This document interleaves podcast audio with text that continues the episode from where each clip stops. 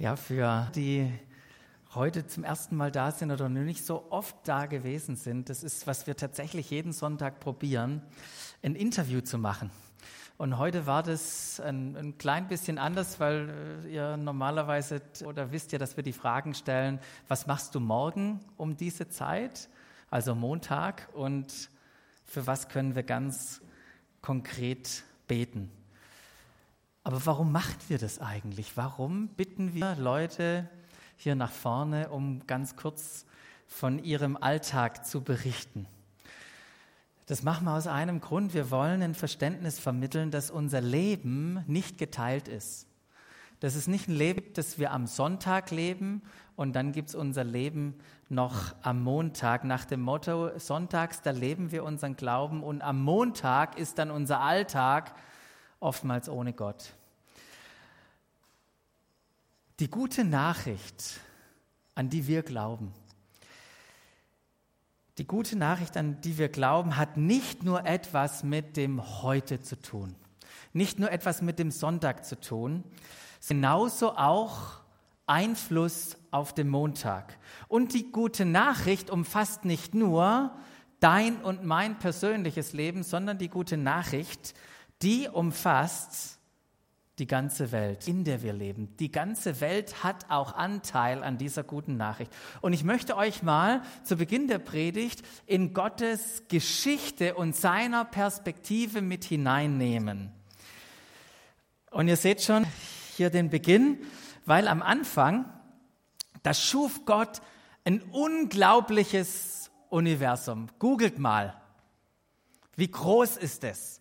wie weit und tief und das ist gigantisch. Man kann es kaum fassen. Und in dieses gigantische Universum platziert Gott eine wunderbare Welt, die wir bereisen dürfen.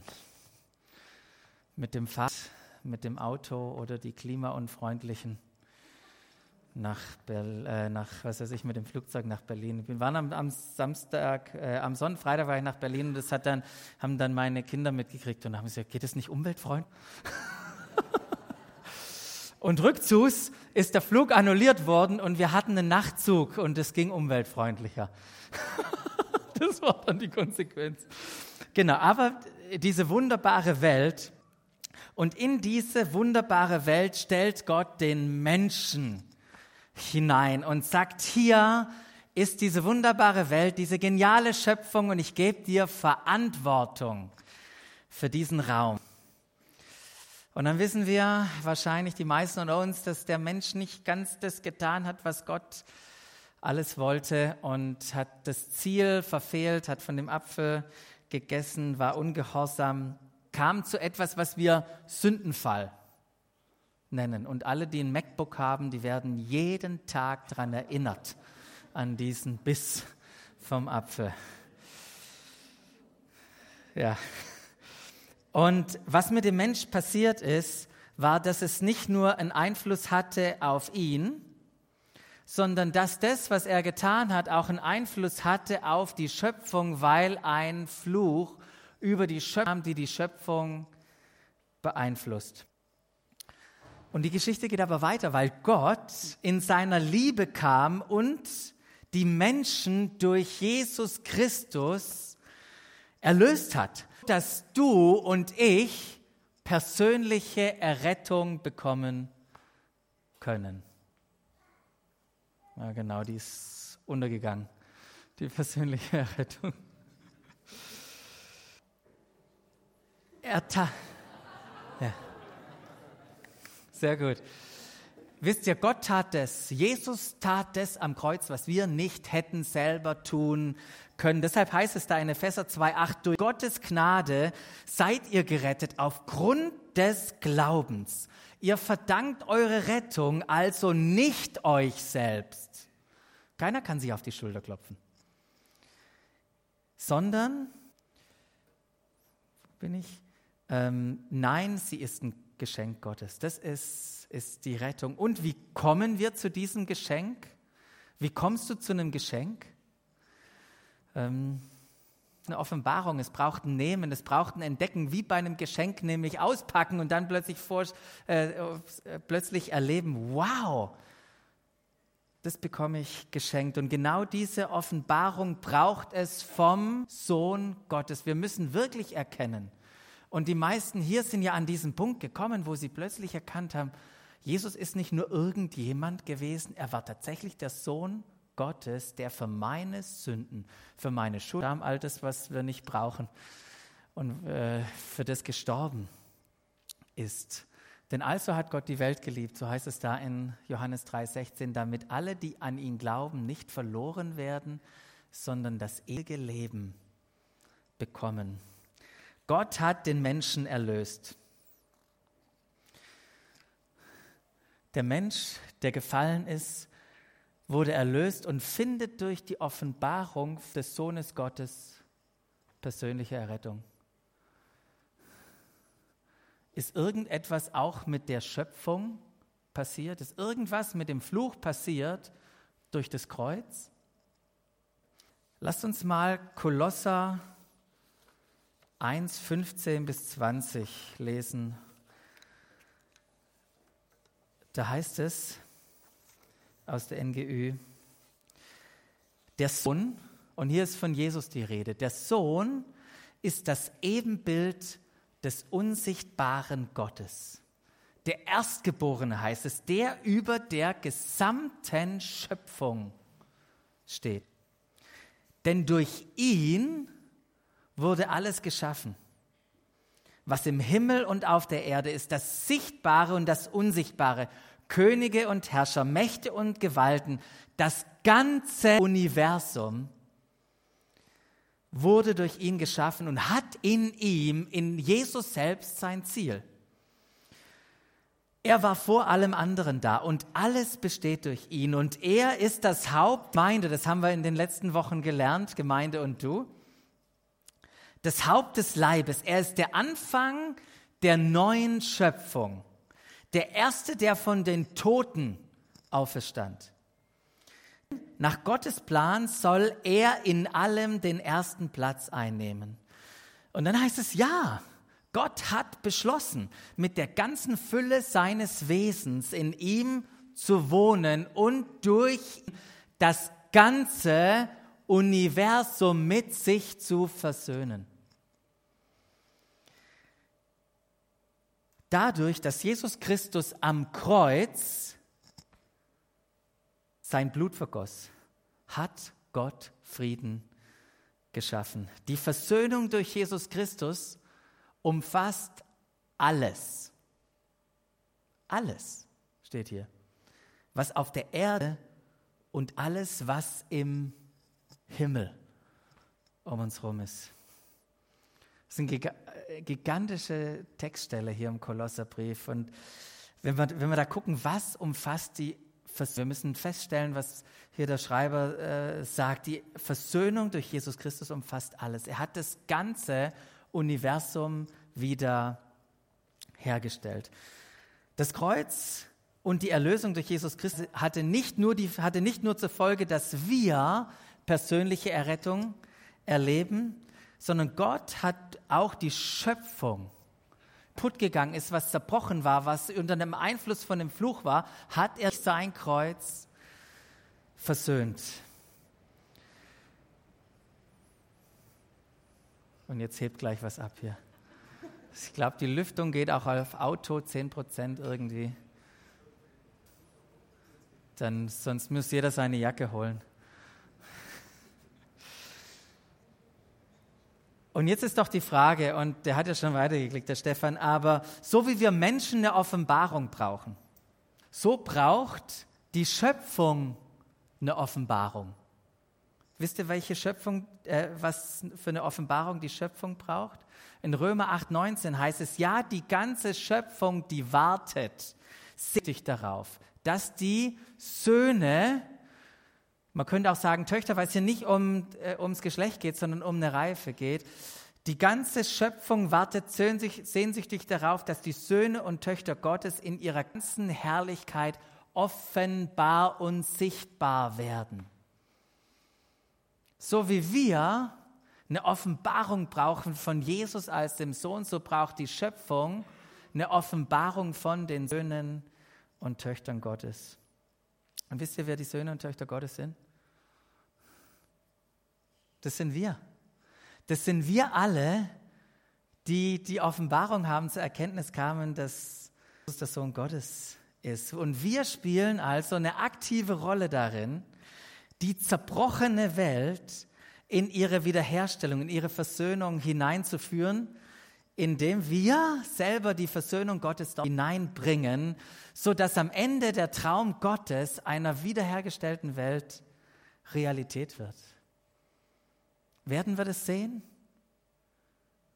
Wir werden es sehen in der Fülle, wenn Jesus wiederkommt. Aber bis dahin warten wir nicht, sondern wir sind mitbeteiligt. Wir sind in einer aktiven Rolle Reich Gottes voranzubringen, denn so nennen wir das Ganze. Wir nennen das Reich Gottes. Und das Reich Gottes ist überall da, wo der König ist. Wo Jesus der Herr ist, da ist das Reich Gottes. Und wo sich Menschen nach seinen Vorstellungen, nach seinen Wegen orientieren, da ist das Reich Gottes gegen dich. Wisst ihr, Gott sehnt sich danach, dass es in dieser Welt und das Geniale ist, dass Stuttgart, dass, dein, dass deine Nachbarschaft, dass deine Straße, dein Haus, dein Arbeitsplatz mit eingeschlossen ist. Gott sehnt sich danach, dass Gerechtigkeit, Friede und Freude sichtbar wird an diesen Orten. So dass in Bezug auf spirituelle, soziale und systemische Dimension, wenn man eine Stadt so angucken will, dass da Wiederherstellung hineinkommt. Und wie passiert es? Das passiert ganz einfach dadurch, dass Gott uns Glaube, Liebe und Hoffnung geschenkt hat. Und unser Auftrag ist es nun, Glaube dort hineinzubringen, wo Menschen in der Gottesferne sind, wo sie verloren sind. Liebe dort hineinzubringen, wo Menschen in Schmerzen leben, damit die Liebe Gottes sie heilen kann. Und Hoffnung hinzubringen in die ganz vielen unterschiedlichen Bereiche unserer Gesellschaft, wo eine Zerbrochenheit da ist. Sei es in den Medien, sei es in der Kunst, sei es in der Politik, sei es in der Wirtschaft, sei es im Sport, in der Bildung oder auch in der Kirche selbst. Da wollen wir Glaube, Liebe, Hoffnung mit hineintragen. Und bei all dem, was wir tun, so wie es gerade auch im Interview gesagt habe, ist nicht, sind nicht wir angetrieben, weil wir genau wissen, was die Wahrheit ist, sondern wir sind angetrieben von der Liebe Gottes. Das ist das Einzigste, was uns antreibt. Es war der 14. August 2003. 14. August 2003. Das war ein warmer Sommertag mit 31 Grad in Amerika.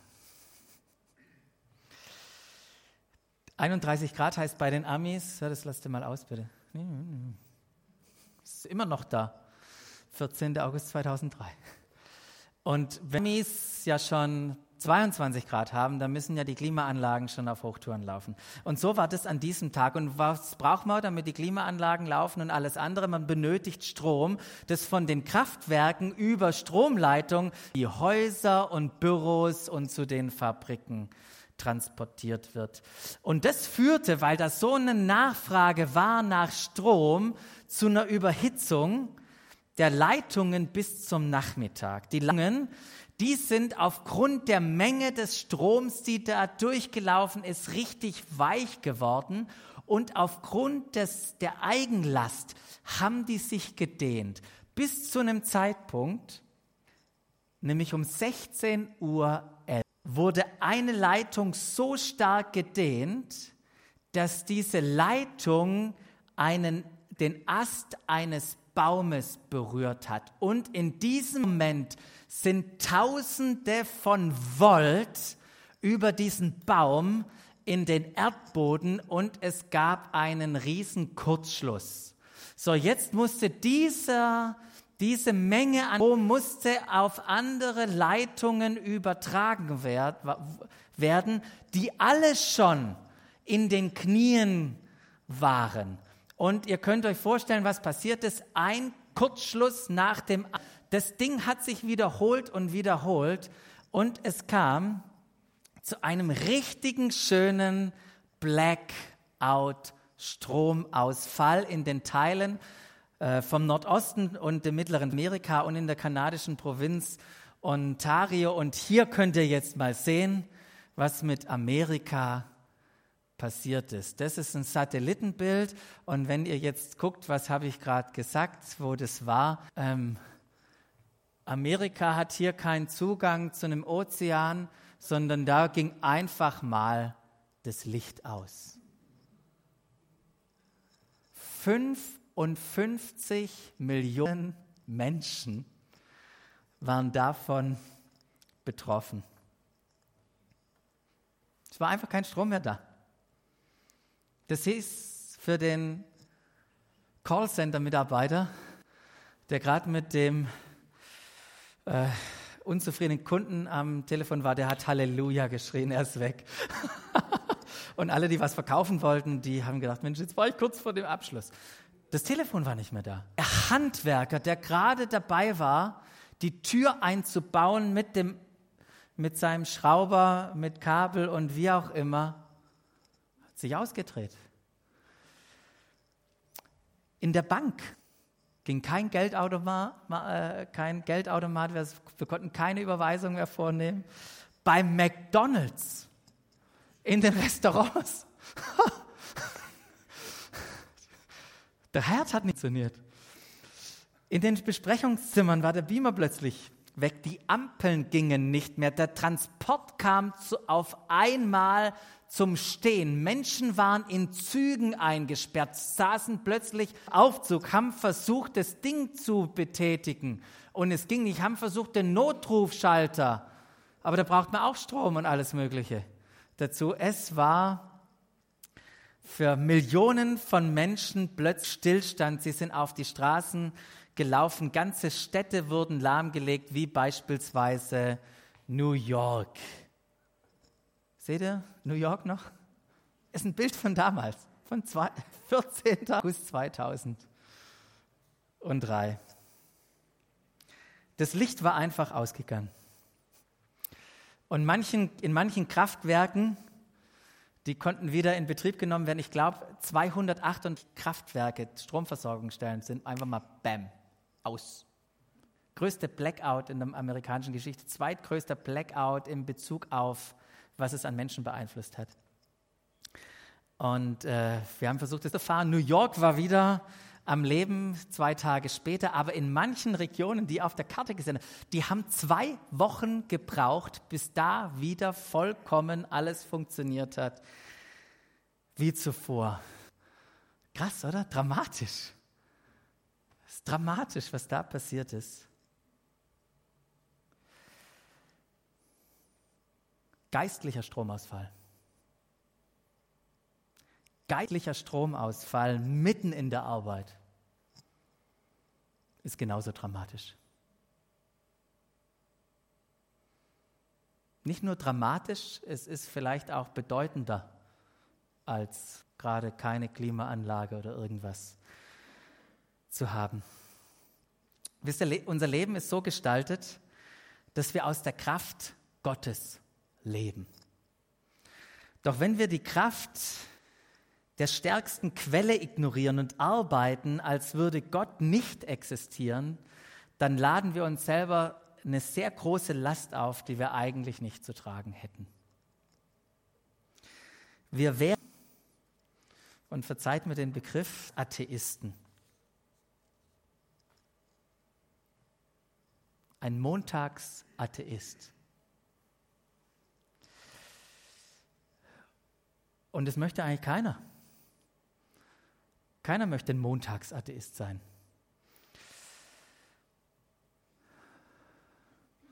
Jemand, der nur am Sonntag glaubt und wenn er am Montag in der Firma oder sonst wo ist, dann Glauben abgeschaltet hat. Aber es ist so herausfordernd, oder?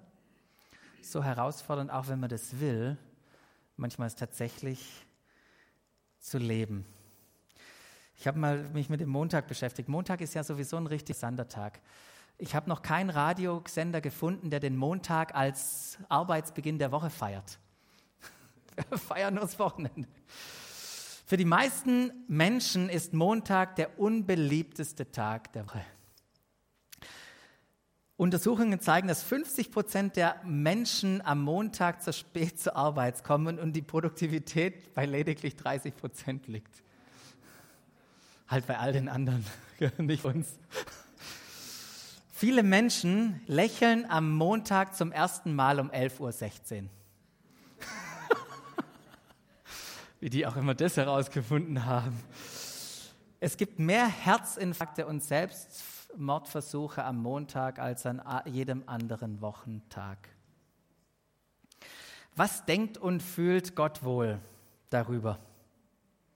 Was, was denkt und fühlt Gott, er das sieht und miterlebt, was an den Montagen passiert? Wisst ihr, seine Sehnsucht ist es, mit uns zu sein, angeschaltet zu sein, wo wir sind. Und im Bild zu bleiben, er möchte vertratet mit uns sein. Gott spazierte mit Adam in seinem Garten. Euch ein Geheimnis verraten.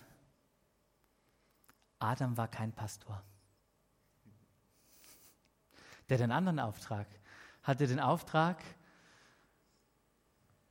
heißt hier, Gott der Herr brachte also den Garten Eden, er übertrug ihm die Aufgabe, den Garten zu pflegen und zu schützen. Das war sein Auftrag. Und wenn wir das so reingucken, was hier auch an Idee drinsteckt, dann merken wir, huh, Arbeit war tatsächlich Idee Gottes. Es ist keine Last, sondern ein Vorrecht, wie Gott kreativ und schöpferisch tätig zu sein. Doch irgendwie gibt es seit und das ist ja erst nicht seit kurzem, seit längerem gibt es so einen Trend, dass Arbeit irgendwie was Schlechtes ist, möglichst wenig arbeiten soll. Ich weiß nicht, ob ihr das Buch kennt, The Four-Hour Work Week. Also ich würde mich fragen, was ich den Rest denn dann alles machen soll. Ich glaube, meine Kreativität wäre irgendwann an Möglichkeiten. Ja, vielleicht geht es auch anderen anders, das ist mir schon bewusst. Vielleicht mag ich auch zu arg arbeiten, aber das ist so der Trend. Und wenn wir dann Gott anschauen, dann merken wir, dass er auch eine Aussage mal überarbeitet und zwar sagt er, sechs Tage in der Woche sollt ihr arbeiten, aber am siebten Tag dürft ihr keine Arbeit tun. Er hat es natürlich nicht mit der Perspektive gehabt, dass das irgendwas ganz Schlimmes für uns ist und dass wir da geknebelt werden. Es ist ein hebräisches Wort, was hier verarbeiten, äh, benutzt es, heißt Avoda.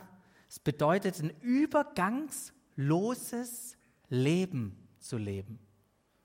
Arbeiten bedeutet ein übergangsloses Leben zu leben. Ein Leben, wo es keine Trennung gibt zwischen Arbeiten, Anbetung und Dienen. Arbeit für Adam war richtig gut für ihn selber das Gemüse ist da richtig gut gewachsen. Er hat von seiner Arbeit, hat er gelebt. Aber es war nicht nur das Einzige, seine Arbeit war auch gut für die Schöpfung. Dass sich alles schön entwickeln konnte, dass der Garten sauber war und dass alles funktioniert hat. Und Arbeit war auch gut für Gott, weil es Danksagung, Anbetung für Gott war. Und wir kennen ja diese Bibelstellen, oder? In Kolosser 3, 16, die kennen wir. Alles, was ihr sagt und alles, was ihr tut, soll im Namen von Jesus, dem Herrn, geschehen und dankt dabei Gott dem Vater durch ihn. Und ein paar Verse später finden wir nochmal ein, da worin auch immer eure Arbeit besteht, tut sie mit ganzer Hingabe, denn letztendlich dient ihr nicht Menschen, sondern ihr dient dem Herrn. Von dem her, wenn du morgen früh zur Arbeit gehst, dann dienst du nicht Arbeitgeber, sondern du dienst Gott. Ein schöner Bibelvers, den wir kennen. Und ich weiß, dass ich wahrscheinlich niemanden hier irgendetwas Neues sage. Aber was Neues sagen ist auch heute, heute Morgen gar nicht meine Absicht. Weil an Wissen mangelt es ja nicht, oder? Das ist ja alles, wir wissen das ja alle. Die Herausforderung ist, wie wenden wir das in unserem Leben an? Wie haben wir dieses Bewusstsein und leben genau danach? Mit welchem Bewusstsein startest du morgen früh. Mit welchem Bewusstsein?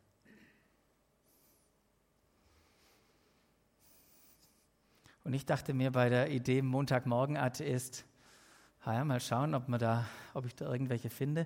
Und wenn man sich mit dem Thema beschäftigt, dann merkt man, hoi, wo bin ich denn ein Montagmorgen Atheist? Lass uns doch mal ehrlich sein da. Und ähm, einfach ganz ehrlich sein, wie geht es uns mit unserem Montag, wie geht es uns mit der Arbeit, da wo wir gestalten. Und gar nicht klassischen Arbeitsplatz. Es geht jetzt, äh, manche Mütter sind oder Eltern sind vielleicht daheim oder es gibt hier Studenten, es gibt Rentner. Wie leben wir? Wie leben wir das? Wie als Pastor? Wisst ihr, nur wenn man so scheinbar in so einer christlichen Blase arbeitet, glaubt mir, man kann gut als Atheist starten, um dann am Freitag zu merken, oh ja, stimmt, ich äh, bin ja für Gott unterwegs. Äh, das, was hier äh, rangeworfen wurde, ist ein, ein Buch, das uns inspiriert hat für diese Predigtserie. Und der Autor dieses Buches, der hat uns das zur Verfügung gestellt. Ihr konntet es schon im letzten Newsletter auch. Und ich möchte euch, leider ist es in Englisch, aber ich möchte euch das empfehlen, einfach das Buch zu lesen. Das haben wir zur freien Verfügung, aber nicht zur Verfügung, damit du jetzt ein Business daraus startest und das, was du hast, jetzt verkaufst. Okay? Also das ist außen. Aber wir möchten euch ermutigen, dieses Buch zu lesen. Und zu diesem Buch gibt es auch eine Homepage.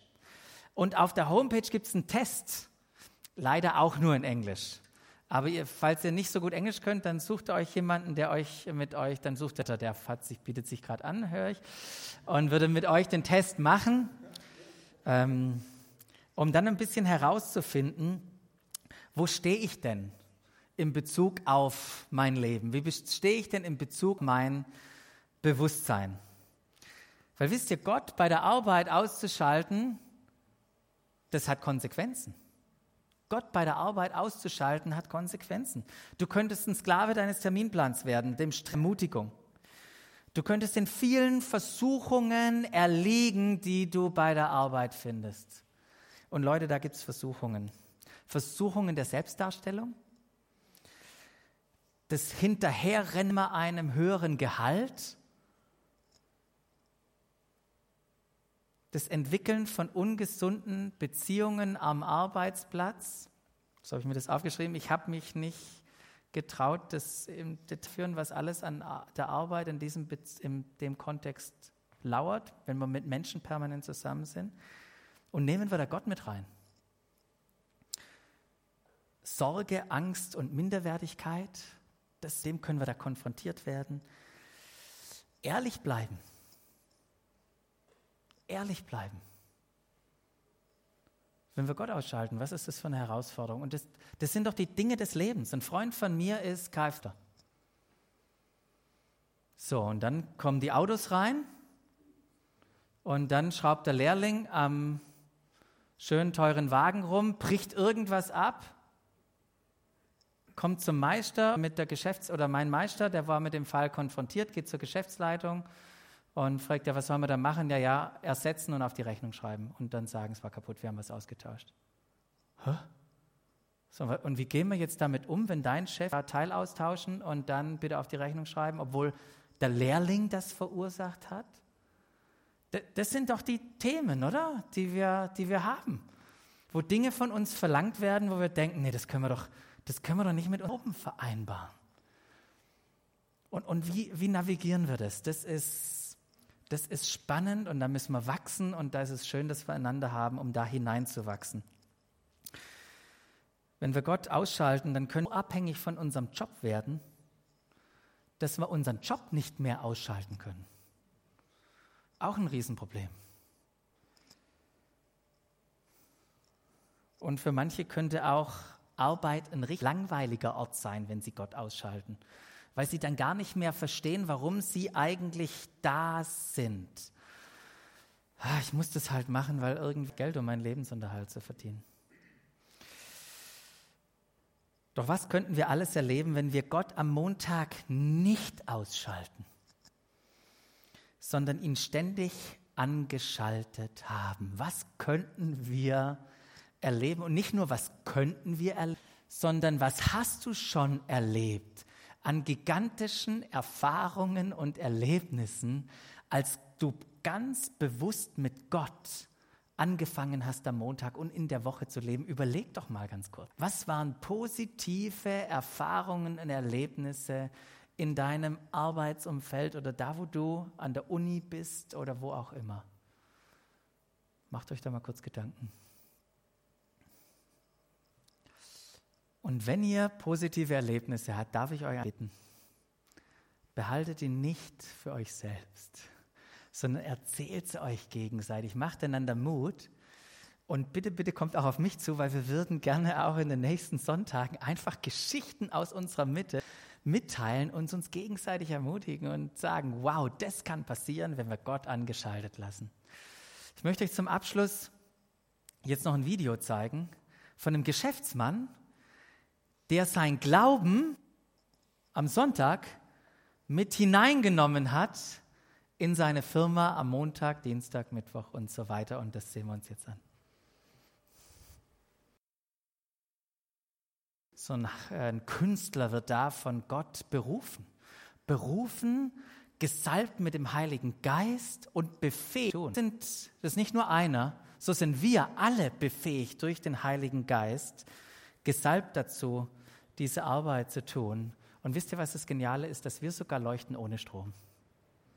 Wir leuchten ohne Strom. Wenn wir äh, Johannes 8,12, da heißt es, ich bin das Licht der Welt, sagt Jesus von sich selber. Wer mir nachfolgt, wird nicht mehr in der Finsternis umherirren, sondern wird das Licht des Lebens haben. Und dieses Leben, dieses Licht, nein. Wisst ihr, wir dürfen so viel als Christen tun. Da gehe ich jetzt nicht näher drauf ein, machen wir die nächste Folie. Ähm, dazu sind wir befähigt. Wir sind befähigt, unseren Arbeitsplatz zu lieben, auch wenn es schwierig ist. Wir dürfen Gott Wesen widerspiegeln. Wenn Leute mit Eifersucht kommen und mit Neid und mit Stolz und mit Zorn, dann dürfen wir in einem gegengesetzten Geist handeln und wir dürfen wirklich Frucht bringen. Glaube, Liebe, Hoffnung da weitergeben. Gott hat mal über den Propheten Jesaja zu seinem Volk gesprochen. Und vielleicht spricht er das Gleiche auch in deine Lebenssituation rein und sich auf werde Licht, denn dein Licht kommt und die Herrlichkeit des Herrn geht über dir auf. Und ist es nicht schön, dass wir zusammen unterwegs sind? Kannst die nächste Folie auch noch machen, dass wir zusammen unterwegs sind und du in deinem Arbeitsplatz und wo Gott dich hingestellt hat, das sind halt Mauern drumherum und die haben nichts mit uns zu tun. Lasst uns in dem anderen Bild leben. Lasst uns Brücken bauen. Lasst uns mit unserem Alltag und mit dem Arbeit auch beschäftigen und gemeinsam hier reinwachsen. Was es heißt, eben kein Montagsatheist zu sein, sondern Glauben mit hineinzunehmen in unser Leben. Wie kann das praktisch aussehen? Ich schicke rum an jeden einen Bildschirmschoner. Vielleicht wollt ihr den einfach auf euren PC oder auf euer Smartphone oder egal wo drauf. Und jedes Mal, wenn ihr am Montag oder am Dienstag oder wann auch immer euren Rechner hochfahrt oder daran arbeitet auf dem Desktop, dann seht ihr, ah ja, das ist, das ist, was ich tun will. Gott anschalten. Und dann sprecht doch einfach ein Gebet und lasst Gott ständig euer Bewusstsein, eure Gedanken auch erneuern.